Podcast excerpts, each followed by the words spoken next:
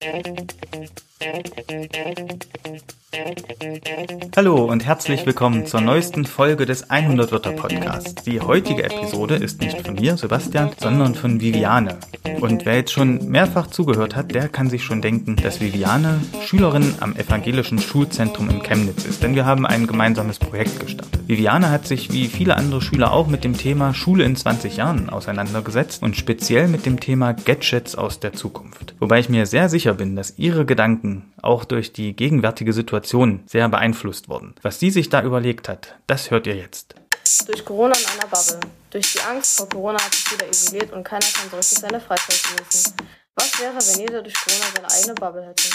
Ganz so ist es wahrscheinlich nicht, da man sich dadurch isoliert hat. Man lebt sozusagen in seiner eigenen Kugel. Man kann jeden sehen, hören, aber nicht berühren, da man sich mit Corona infizieren könnte. Durch die Isolation fühlt man sich hier alleine und kann seine Freizeit mit Freunden verbringen. Die Angst, Corona zu bekommen oder gar dran zu sterben, hat man sich weit voneinander entfernt. Ich denke, man sollte sich wieder aus seiner Bubble raustrauen und sich wieder, wieder sozialisieren, Freunde treffen und seine Freizeit genießen. Ja, vielen Dank, Viviane, für deine Gedanken, für deine Überlegungen und für diese coole Podcast-Folge. Ich hoffe, euch zu Hause, euch hat's beim Zuhören genauso gut gefallen wie mir. Hört euch unbedingt auch die nächste 100 Wörter Podcast-Episode an. Bis dahin, macht's gut.